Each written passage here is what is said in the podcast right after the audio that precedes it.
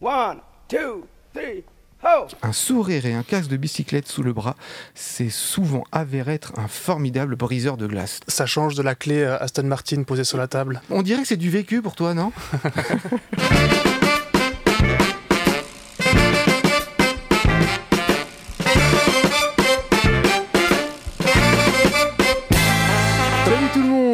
écoutez Pause Vélo, c'est l'épisode numéro 158 et aujourd'hui on va parler ensemble du Pro Vélo Info numéro 65 et euh, on me dit dans l'oreillette, enfin dans le casque, que c'est l'avant-dernier numéro puisque euh, Pro Vélo Suisse va modifier tout ça, ils vont mélanger euh, la structure allemande et la structure française du Pro Vélo Info pour faire un truc plus large et ça va être bien en fait. On dirait que même les grandes corporations englobent les petits acteurs. hein. Ah, ça fait bouffer de partout. Ça va Gilles? Oui, oui, ça va très bien. Je profite que maintenant on a moins de canicules pour faire plus de vélo. Ouais, bah, pareil pour tout le monde en fait. hein. Dan, Dan, alors toi c'est pas la première fois que tu viens, mais la dernière fois, t'étais, enfin les deux dernières fois, tu étais venu en tant qu'invité. Et maintenant, t'as mis au boulot. Ça va? Bien et toi? Ouais, ça va. T'as vécu quelque chose de sympa en vélo ces derniers jours? Ou moi même Je galère à changer de cassette sur mon vélo. C'est une cassette qui se visse et pas une cassette qui s'emboîte. Sur à l'avant ou à l'arrière À l'arrière, la cassette pour changer les vitesses, il existe différents modèles et je galère à trouver la bonne. Obsolescence programmée quand tu nous tiens. Et on ne l'entend pas, mais il est avec nous, il est au, au bouton. Alex, ça va le grand Alex Salut les amis, ça me fait tellement plaisir de, de- de participer à ce pause vélo. Avec cette bande de cyclistes qui sent bon la transpiration. Hum, c'est bon ça. Alors Gilles, on va commencer par toi. Tu ne m'as pas pris un truc dans le Pro Vélo Info, mais c'est pas grave, c'est très bien quand même. Spezi, Spezi, je prononce bien ça. Alors, Spezi, oui, ne- ce n'est pas le petit euh, héros de bande dessinée qui s'appelle Pezzi, non, c'est un raccourci de la Spezialrad, mais c'est la foire du vélo spécial Mekezako. Auf Deutschland, en Allemagne. Alors, euh, on a un élément de réponse là-dedans, exactement. C'est un salon des doudingues du vélo, tout sauf conventionnel. Donc, tu peux trouver là-bas tout ce qui ne ressemble pas au vélo que toi et moi euh, pourrions euh, piloter euh, dur- durant la semaine. Alors, qu'est-ce que j'entends par là? C'est des vélos en général qui peuvent avoir deux roues, mais souvent ils en ont trois ou quatre. Et puis, bah, il fallait bien euh, trouver un, concept qui puisse réunir tous ces acteurs parce que c'est un marché de niche. Et puis, cette année, moi, j'y suis allé pour la première fois, j'ai adoré. Euh, j'y suis allé pourquoi cette fois aussi? Parce qu'il s'est rapproché euh, de la Suisse. Avant, il était, je crois, au milieu de l'Allemagne et maintenant, il à la frontière, vraiment à côté de la frontière suisse, au nord de Zurich. Et ce sont des, des Suisses qui avaient repris l'organisation, qui, vous, ça va pas vous étonner, a dû prendre une pause pendant le, le Covid. Là, c'était une, reprise post-Covid avec des gens tout foufous de pouvoir enfin euh, tester des vélos spéciaux. Alors, qu'est-ce qu'on y a trouvé? On y a trouvé beaucoup de vélos couchés, euh, des vélos à trois roues, des vélos à deux roues, et aussi tous ces maintenant ces concepts qui commencent à trouver une distribution, une production de vélos qui sont des substituts à la voiture. Donc vraiment des vélos où tu as une position droite avec un carénage, et c'est souvent ceux-ci qui avaient beaucoup beaucoup de succès parce que les gens sont très curieux de voir ce que ça donne. C'est des vélos avec euh, très petite euh, emprise au sol, on peut appeler ça des vélocars. hein. Et sinon, il y avait aussi beaucoup de solutions de transport, justement de solutions du dernier kilomètre, hein, qui permettent euh, d'a- d'aller dans des zones qui ne seraient pas ouvertes au trafic et qui permettent de prendre des charges déjà conséquentes. Et puis, ce qui est vraiment génial dans ce salon, et c'est ce qui va vous donner envie d'y aller, à votre avis, c'est quoi? Euh, c'est que tu peux avoir des nouveaux vélos auxquels euh, tu n'avais pas pensé. Alors, c'est beaucoup plus concret, c'est que tu peux tout tester. Ouais. Ah C'est ça qui est génial. Et ils font, en fait, alors le site, c'est un ancien site industriel avec des grandes halles. Et euh, ils ont organisé le, le plan de manière à ce que tu aies un circuit qui longe chacun des, chacun des exposants. D'un côté, tu arrives à pied, tu vois les modèles, et puis tu traverses euh, le stand pour aller sur le, le paddock et tu pars faire un, un tour de circuit. Franchement, ça c'est génial. Et tu, quand tu es un grand gamin comme moi, tu te crois à Disneyland. Et le, le- le circuit fait euh, le, le tour du complexe, ce qui est déjà pas mal. Et là, comme la, la municipalité était très enthousiaste, elle a même bloqué un bout de route qui est adjacent au circuit avec une bonne montée qui te permettait encore de tester d'autres aptitudes de ces véhicules. Euh, là, je pense typiquement à des, à des véhicules qui ont, qui ont des charges un peu se rendre compte comment ça va, la montée à la descente. Et en plus, on était, euh, c'était fin avril, il y avait une météo magnifique. Franchement, c'était, c'était juste euh, super sympa de se retrouver qu'avec des gens, des passionnés. Euh, un autre aspect qui était très, très chouette, c'était que le salon est aussi ouvert à, des développeurs, des gens qui ont des, des projets vraiment qui sont encore des prototypes. Et ils ont aussi de l'espace pour eux, pour qu'ils puissent échanger, avoir des retours, comprendre un peu comment le, entre guillemets, le marché répond à ça. Donc, ce qui est, ce qui est enthousiasmant, c'est que tu as un lieu où tu trouves tous les gens qui s'intéressent à fond là-dessus, qui, qui essayent eux-mêmes, qui peuvent exposer. Et comme c'est finalement un petit monde, tu as vraiment des gens du monde entier qui se retrouvent et tous les acteurs importants, bah, tu les retrouves là. C'est chouette parce que toi, tu y auras accès en tant que simple consommateur et, euh, et puis tu peux vraiment te, te- te tenir au, au goût du jour de tout ce qui existe. Ah, c'est the place to be, quoi. Exactement. Euh, alors je dirais franchement, si vous voulez passer un joli week-end, ça vaut la peine. En plus, ils avaient toutes les sociétés locales qui participaient à des stands de boissons, euh, euh, barbecue et autres. C'était super bien fait avec des produits locaux. Franchement, moi j'ai passé, euh, j'ai passé un super moment et c'est clair que l'année prochaine j'y retourne. Tous les gens un peu ravagés de vélo couché que je connais dans la région donc euh, de l'arc lémanique, hein, Lausanne, Genève. franchement, j'en ai pas parlé à beaucoup, j'en ai retrouvé plein. Et, et c'est ça qui, qui était sympa, c'est que tu te retrouves un petit peu dans ce- cette petite famille, même, même à distance, avec tous le même plaisir. Et pour le Spezi 2024, tu déjà une ville et une date? Alors ça sera au même endroit, la date je m'en souviens plus exactement, il me semble que c'est le dernier week-end euh, du, mois d'avril, et ça sera de nouveau à Lauchingen, et, euh, et franchement ça vaut la peine, alors euh, si vous voulez y aller, vous pouvez essayer de trouver une petite auberge, mais il y a même un camping, et ça je finirai par ça, c'est que pour beaucoup c'était un prétexte de venir à vélo là-bas, donc beaucoup sont venus avec leur vélo mobile, avec leur tente, et puis c'est un peu joindre encore le plaisir d'être là-bas avec le voyage pour y aller. Ah, du coup, là, ça passe du salon au festival quasiment, quoi. Mais c'est ça, c'est un petit peu le, le Woodstock euh, des gars, des ravagés de la pédale. quoi. Le Woodstock du. Et si on parle pas allemand, ça marche quand même? Oui, oui, très bien, très bien. La plupart des gens, ils parlaient anglais. Euh, non, non, il n'y a aucun souci. Puis tu sais, on se comprend quand il s'agit de montrer euh, ce que c'est que de tourner les jambes. Alors, toi qui as vu plein de vélos, tu vas peut-être pouvoir m'aider à répondre à cette colle. Les gars autour de la table, j'ai besoin de votre aide. On a reçu un mail sur le site de pausevélo.com, un mail de Kevin. Kevin, il est embêté parce qu'il a deux enfants qui ont 5 et 7 ans. Pour l'instant, il les trimballe en carriole pour les emmener à l'école. Et il nous demandait, euh, mais comment euh, je fais? Parce que là, au niveau euh, largeur, taille, poids, tout ça, et ben, la carriole derrière, la remorque, et ben, là, j'arrive au bout. Le problème, c'est que j'ai 5 km à faire, 5 ou 6 km à faire, et je peux pas en avoir un qui pédale à côté de moi. C'est pas possible. Moi, j'ai un embryon de réponse. Euh, Je voudrais, Kevin, te parler du Wii U. Alors, le Wii U, c'est une barre qui se fixe sous la selle, avec une roue à l'arrière, et tu peux mettre deux enfants, parce que sur cette barre, tu as pas deux selles, mais deux fauteuils. Donc, les enfants peuvent être assis avec une petite ceinture de sécurité. Ils peuvent tenir les poignets, ils peuvent même pédaler. Et euh, sur le site de Wii U, W-E-E H-O-O, c'est précisé que tu peux mettre deux enfants jusqu'à 9 ans. Ils ont chacun leur fauteuil, l'un devant l'autre. Alors ça va pouvoir te prolonger peut-être ton truc Kevin de 2 ans, je ne sais pas. L'autre chose, je pensais au vélo cargo. Alors là, faut investir, hein, ça, doit coûter assez cher. J'ai vu euh, ma fille qui était avec un petit copain elle, tous les deux, ils avaient 8 ans. Ils étaient assis sur la grosse caisse du vélo cargo. Donc c'était un vélo deux roues avec la caisse à l'avant, la roue avant et le guidon. Pareil, ça veut dire que c'est un gros achat. Et puis que bon, bah, les deux petits avaient 8 ans. Donc j'imagine que quand on aura un qui aura 7 ans, Kevin, et l'autre 9 ans, ça passera.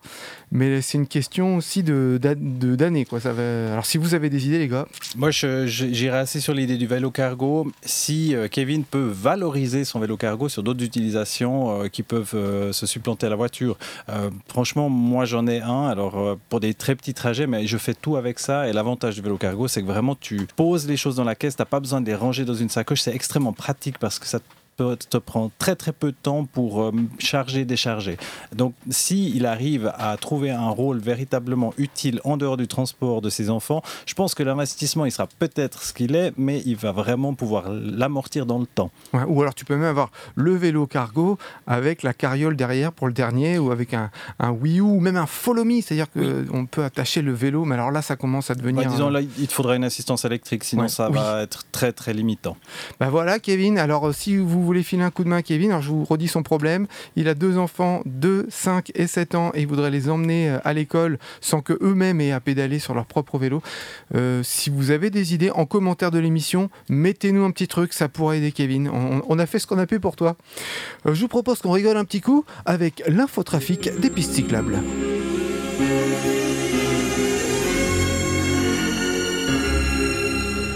Euh, rien à signaler pour le moment sur l'ensemble de vos pistes cyclables. Un peu comme hier, avant-hier et la semaine dernière. En fait, je n'ai pas grand-chose à faire sur ce point trafic, si ce n'est vous prévenir qu'au point kilométrique 44 de la Loire à vélo, des paniers de prunes et de fraises les dernières de la saison ont été mises à disposition par la délicieuse Madame Lefavier, toujours au petit soin pour nos amis cyclistes. Cependant, cependant, mois de septembre oblige, prenez garde aux quelques feuilles tombées sur la piste qui pourraient la rendre glissante. Mais surtout, surtout, surtout, faites attention aux balles perdues. Et oui, c'est le retour de nos amis chasseurs bourrés au calva, comme une vieille rengaine chaque année, contre laquelle nous ne pouvons rien faire. Par contre, euh, une petite pensée pour nos amis automobilistes. Et oui, mon collègue de l'infotrafic m'indique que c'est toujours un merdier pas possible sur les routes de France à l'heure de pointe. Donc, prenez votre mal en patience et écoutez Pause Vélo sur toutes les bonnes plateformes de podcast. À très bientôt, à vous Paris.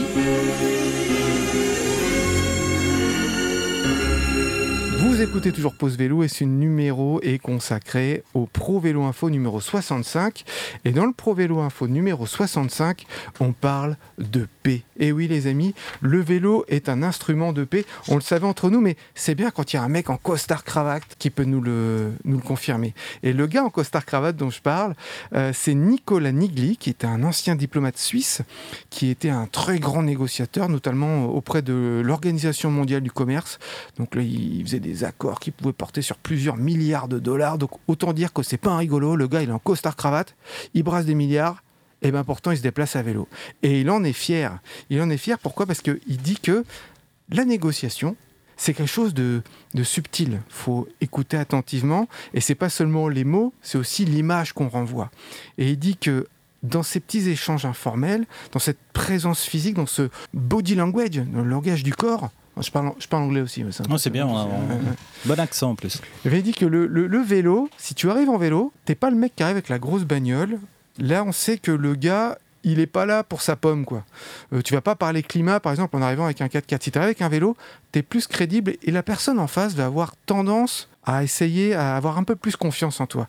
Alors il dit me rendre aux réunions avec mon humble bicyclette envoie un message symbolique à mes interlocuteurs. Qui plus est, il est reconnu par la science que le mouvement physique a un effet sur les capacités cognitives, la créativité et la compréhension. Et bien ça, je crois, chers amis auditeurs, qu'au sein de Pause Vélo, on l'avait tous compris. Est-ce que je me trompe, les gars? Non, hein, on est des gars qui comprenons ça, quoi. Que le vélo, euh, ça dégage de l'endorphine, ça oxygène le cerveau. T'arrives un peu plus en paix avec toi-même, je pense, après, euh, après un petit effort avant Mais- une négociation. Eh bien, c'est ce qu'il dit. J'ai pensé qu'il pourrait être pertinent de traduire cette réalité neuroscientifique en actions concrètes en menant avec les délégués et délégués eux des discussions, ouais, parce que c'est écrit en inclusif, c'est pour ça que j'ai du mal avec ça, Euh, des discussions exploratoires en mouvement, notamment à vélo.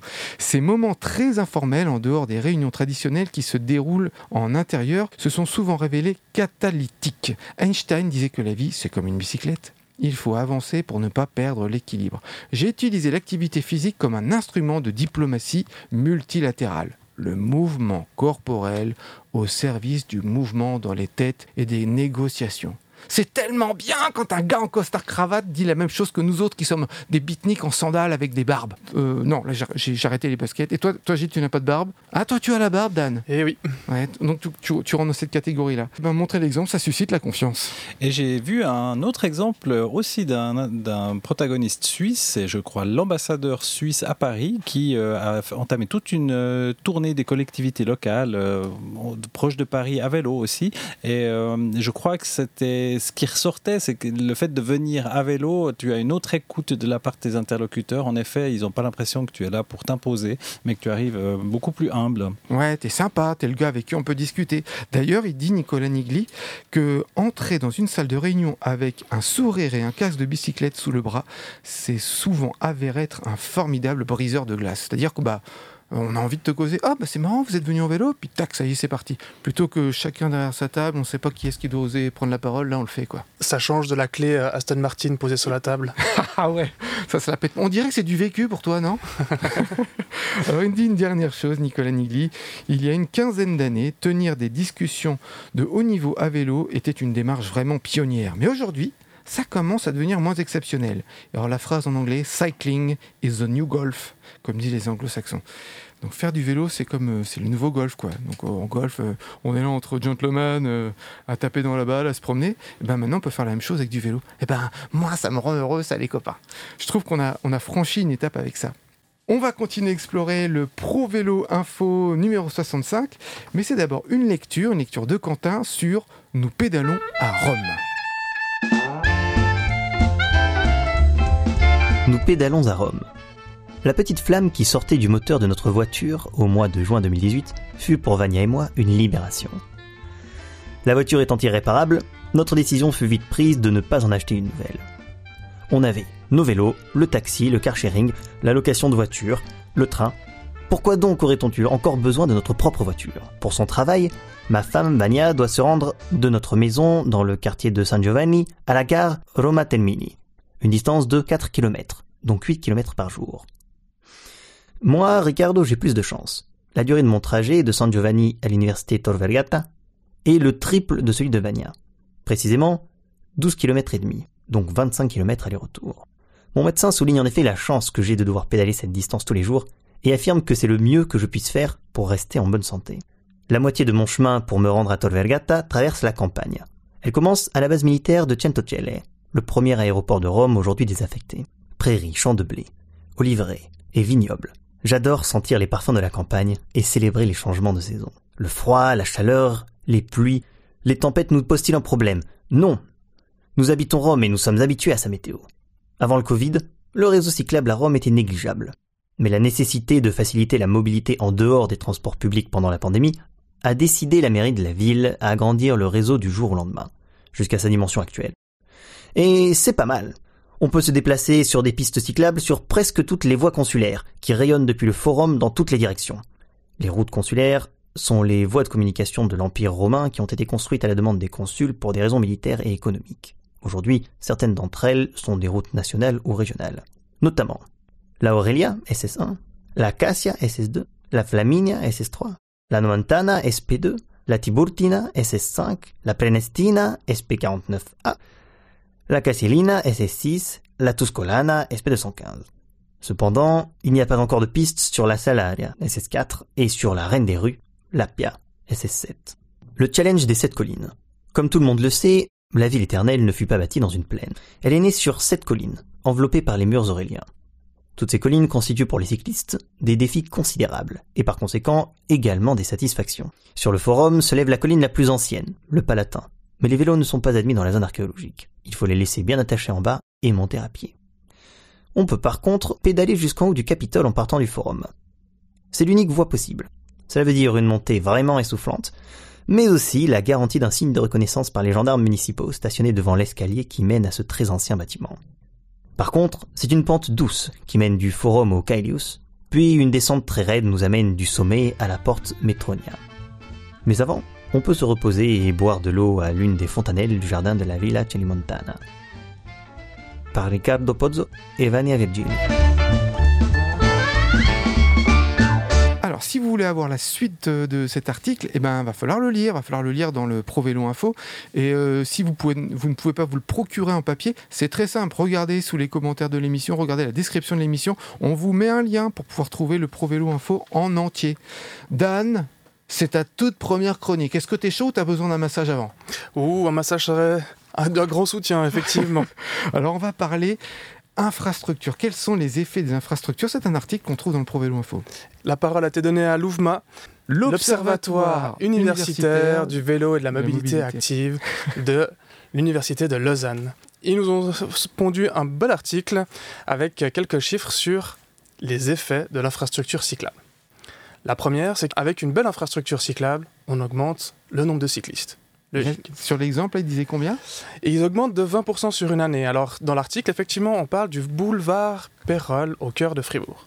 c'est une rue qui a été créée en 1906. Le but de cette rue, initialement, c'était pour créer des industries. C'est une rue qui a été créée au milieu de nulle part, avec un tram qui amenait nulle part. Ah, donc direct une rue bien large, quoi. Exactement, directement un boulevard. Même pas une rue, un boulevard.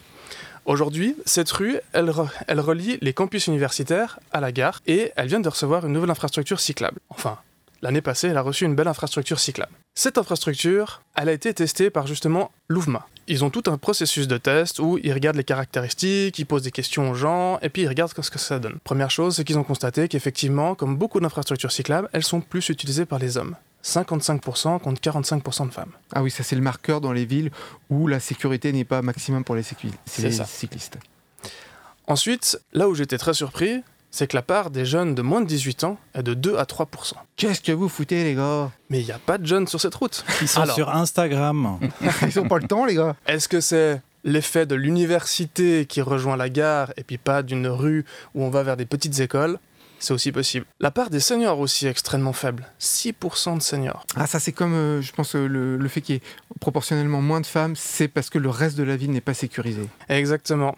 Il y a un petit peu de ça et il y a aussi un petit peu de... C'est des gens qui ont grandi dans un univers entièrement dédié à la bagnole. Je peux faire un fun fact parce que ce week-end, j'ai appris de quelqu'un de ma famille qui est architecte de ville à la ville de Fribourg que Fribourg, c'est 38 000 habitants et 35 000 places de parc. Attends, attends, redis, redis, j'ai pas dû 38 000 habitants, 35 000 places de parc. Putain, Juste pour euh, souligner le point euh, que vient de dire Dan, à quel point on est dans un univers ultra motorisé à Fribourg. Ah, c'est une ville très en côte, mais alors là, c'est hallucinant. Ça fait, ça Oui. fait euh, presque une place de parc par être humain. N'importe qui qui travaille à Fribourg, en gros, est habitué à avoir une place de parc qui l'attend. Mais continuons cette belle Ah. Réponse. je suis énervé d'un coup, là. Ouais, ils ont posé la question du reste de la rapidité du trajet, qui va pour pour moi avec le lien avec la place de parking. Si tu dois tourner en rond pour trouver une place de parking, tu prends pas ta bagnole pour aller euh, à l'école ou sur ton lieu de travail. C'est 97% des gens qui ont été interrogés qui ont choisi le vélo parce que c'était plus rapide. Et ça, ça fait plaisir. Et oui, On le sait, tout ça finalement. Ce qui est bien avec l'étude de l'UVMA, c'est que ça confirme scientifiquement ce que nous, euh, instinctivement, cyclistes du quotidien, on ressent. Et que c'est toujours la même chose, c'est chacun pour sa gueule. Du moment que tu peux avoir un avantage en faisant un mode alternatif, tu vas en profiter. Ah, c'est pas vrai, l'être humain. et oui. ben, finalement, en fait, les comportements qu'on avait en voiture, on les retrouve aussi en vélo. Et personnellement, moi, ça me réchauffe le cœur de voir que les mauvais comportements qu'on avait chez les automobilistes commencent à se voir aussi chez les cyclistes. Ah, ça veut dire qu'on est plus a nombreux. Exactement. Ça veut dire qu'on est de plus en plus nombreux et qu'on est, on rentre dans l'imaginaire collectif. On commence à voir ce genre de choses et moi, ça me réchauffe le cœur de voir cela. Je dis moins de gros mots quand je suis en vélo parce que je, je sais qu'on m'entend. Alors dans la voiture, on m'entend pas. Moi, c'est la même chose. je, je change pas de comportement entre mon vélo et ma voiture. La dernière chose qui a été testée aussi, c'est la partie insécurité. Parce qu'effectivement, c'est souvent un grand frein à prendre le vélo. Et là, c'est seulement 15% qui disaient que l'infrastructure qui était en place, il y avait encore un sentiment d'insécurité. Ce 15% était un petit peu plus grand chez les femmes, un petit peu moins grand chez les hommes, blablabla. Est-ce que c'est qu'une question de chevalier euh, dantesque que nous étions euh, ou simple-. Qu'est-ce qui fait qu'une bonne infrastructure euh, est- finalement arrive à son but? C'est quand on a plein de gens qui viennent la prendre. Quand on a cette fameuse augmentation. Quand on a 20% de plus sur, une, sur un même axe de, de circulation, c'est énorme. Pour vous donner une petite image de cette rue de la- du boulevard Perrault, c'est une rue qui fait 25 mètres de large. Et on fait une infrastructure cycliste en 2021 Pour 25 mètres. pour 25 mètres de large. Pour vous donner une, une ordre de grandeur, 25 mètres de large, c'est trois bus mis dans, la- dans le sens transversal. Sur 25 mètres, vous avez la place de mettre des arbres, des bus, des voitures, des vélos et des piétons. Mais jusqu'alors, tout était colonisé par l'automobile. Et jusqu'alors, il y avait un trottoir, enfin deux trottoirs, un de chaque côté, un petit peu d'arbres et entièrement dédié à la bagnole. Oh, vivement que le prix de l'essence augmente. hein. Je suis désolé d'être méchant, mais je peux pas me réjouir que, de, de voir que l'État fait tout pour que le, le prix de l'essence n'augmente pas. Je suis, je suis Oui. désolé. Et puis ça nous, ça nous montre quelque chose, c'est que finalement, on fait des aménagements uniquement lorsqu'il y a vraiment beaucoup d'espace à disposition, alors qu'on devrait les faire, je dirais, systématiquement partout pour essayer de donner de l'accès au, au vélo et privilégier la mobilité active à tout prix. On n'a que les restes. hein. Si vous voulez euh, changer ce genre de choses, effectivement, il y a, pour moi, un des seuls leviers qu'on a, c'est de euh, au niveau politique, de- d'encourager des mouvements politiques qui vont dans le sens de cette mobilité, parce que finalement, c'est eux qui ont le portefeuille, et euh, c'est nous qui décidons par contre à qui on donne ce portefeuille. Et encourager nos potes. F- Faites-les écouter Pause Vélo, par exemple. Ça, ça, ça serait bien, ça. Ça va les convaincre. Je vous propose un autre petit truc qu'il y a dans le, le Pro Vélo Info, moi que j'aime bien, parce que c'est plein de petits articles très courts. C'est les nouvelles d'ici et d'ailleurs. Sachez, mesdames et messieurs, que 2024 pourrait être désignée année européenne du cyclisme. La Fédération européenne des cyclistes a envoyé une lettre signée par 33 de ses membres à la présidente de la Commission européenne, Ursula von der Leyen- von der Leyen, en lui demandant de déclarer 2024 année européenne du cyclisme. Le Parlement a lui-même formellement demandé à la Commission de le faire et euh, une coalition croissante de 15 pays de l'Union européenne qui a déposé la même demande avec sa propre déclaration. Donc on espère que 2024 puisse devenir l'année européenne du vélo. Je sais pas ce que ça fera, mais en tout cas ça fera parler de la bicyclette et c'est toujours bon à prendre. Le cyclisme est durable, mais à quel point le vélo l'est-il Et oui, on se pose la question aussi euh, dans Low Tech Magazine. Chris Dedecker, ben, il s'interroge. Il se dit alors, euh, au début, on avait des vélos acier. Et le vélo acier, c'est quand même pas mal. Ensuite, on a eu le vélo aluminium. C'est pas mal aussi. Euh, c'est mieux pour le cycliste parce que c'est plus léger. Sauf que l'aluminium, pour le- l'extraire de la bauxite, donc de son, son minéral, il faut des fours qui chauffent et une température pas possible. Ce qui fait que, du point de vue écologique, ça craint. Il faut surtout de l'électricité. Et l'électricité, fun fact, c'est à peu près euh, à la production 60% du coût, je crois, de la production. Ah oui, d'un Ouais, vélo ouais, On dit que l'aluminium, c'est de l'électricité solide. Ok, d'accord. Bah, Je, je ne savais pas, j'apprends des choses. Et encore, euh, l'acier et l'aluminium, c'est recyclable. C'est recyclable à volonté. Ce que ne sont pas les fibres de carbone. Depuis euh, un petit moment maintenant, on a de plus en plus de vélos en fibres de carbone qui, eux, sont beaucoup moins solides. On peut même presque déjà parler d'obsolescence programmée avec les, fibres de carbone. Et eux ne sont pas du tout recyclables. Donc, on s'interroge. Et dans Low Tech Magazine, on prône euh, des, des moyens de production le plus simple possible, le plus euh, recyclable possible. De nombreux chercheurs et chercheuses préconisent ainsi de revenir à la production locale de bicyclettes à partir d'acier, ce qui augmenterait localement le prix d'achat pour les consommateurs, mais avec une meilleure réparabilité, cela permettrait une espérance de vie plus longue et donc certainement sur le long terme un coût inférieur. Et moi, je rebondis sur ce sujet pour placer le petite anecdote que je voulais mentionner à l'écran. C'est que le week-end passé, je suis allé à la nuit des musées, au musée romain, où il y a une exposition temporaire qui s'appelle Futur antérieur. Et dans Futur intérieur, le but de l'exposition, c'est de trouver des objets actuels qu'on aurait trouvés dans le futur. Et il y avait un exemple, c'est des objets donc du, du, du quotidien qui ont été vieillis et on essaie d'interpréter comment est-ce qu'ils étaient à l'époque euh, où ils étaient utilisés. Et il y avait un exemple de pignons de vélo. Et justement, des pignons de vélo en acier. Et puis le commentaire, donc imagine, tu es archéologue, tu trouves un pignon de vélo, tu es hors contexte, et c'était mentionné. Disque dent- dentelé plein et ajouré, assez fréquent, ces objets dotés d'une couronne rayonnante correspondent euh, sans doute à des symboles solaires qui révèlent au culte au cycle cosmique et à l'astre du jour. On ignore leur emploi exact, accessoires rituels, ornements de costumes, d'objets liturgiques ou de temples solaires. Et c'est mentionné que c'est un fer et alliage métallique. Et je trouve assez sympa parce que tu vois que finalement, de ce qui restera de nos vélos actuels, c'est sans doute uniquement le métal. Et euh, est-ce qu'on saura que c'était finalement des composants de vélo et à quoi ça servait? Mais ce que je retiens, c'est que aussi, euh, ça veut dire que de futurs archéologues, ils prendraient les cyclistes pour euh, des adeptes d'une secte du soleil, un truc comme ça. On n'est pas très loin de la réalité au final. Oui, c'est vrai, on aime bien être dehors et on préfère quand il y a du soleil, nous quand même. hein. Euh, va pas trop, j'en ai un peu bavé cet été avec la canicule. Dans les nouvelles d'ici et d'ailleurs du Pro Vélo Info, il y a aussi une banque. Une banque française, je ne vais pas citer la marque, mais quand même, elle mériterait d'être citée presque. Il propose des crédits à taux zéro de 3 à 48 mois, pouvant aller jusqu'à 6 000 euros pour les particuliers, 10 000 euros pour les professionnels, tout simplement pour l'achat d'un vélo. La banque, elle a capté que c'était bon d'avoir des clients cyclistes.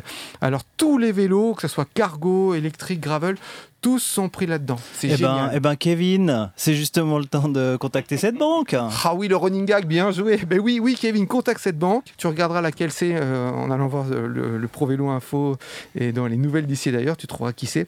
Et puis un dernier truc dans euh, Nouvelles d'ici d'ailleurs, c'est sur euh, un, un livre qui s'appelle Voiture. C'est un extrait du livre. Cette manière d'aménager le territoire avec l'usage de la voiture comme pierre angulaire a eu tendance à disqualifier toute autre mobilité. Et oui, aujourd'hui, le soutien de l'État à l'automobile est global et inconditionnel et le passage à la voiture électrique n'est en rien une alternative crédible. C'est ce que nous rappelle Aurélien Bigot, qui est chercheur spécialisé dans la transition énergétique des transports, dans son livre Voiture. Voiture et bien plus aux éditions Tana. Euh, c'est sorti en 2023. Voiture de Aurélien Bigot. Ben voilà les copains, c'est tout ce que j'avais à vous raconter. Pensez s'il vous plaît à nous liker, à nous partager, à nous mettre des commentaires, à nous envoyer des messages, à vous dire que vous nous trouvez beaux, vous- que vous trouvez que nos, nos voix sont belles, si vous ne voyez pas à quoi on ressemble physiquement, parce que c'est vrai quand même, on a des physiques de radio, faut l'avouer. Ou des physiques de, de radio, mais des mollets de cyclistes. Ouais, alors et c'est pas mal aussi ça. Allez, on s'en va les copains, et n'oubliez pas, pour sauver l'humanité, Faites du vélo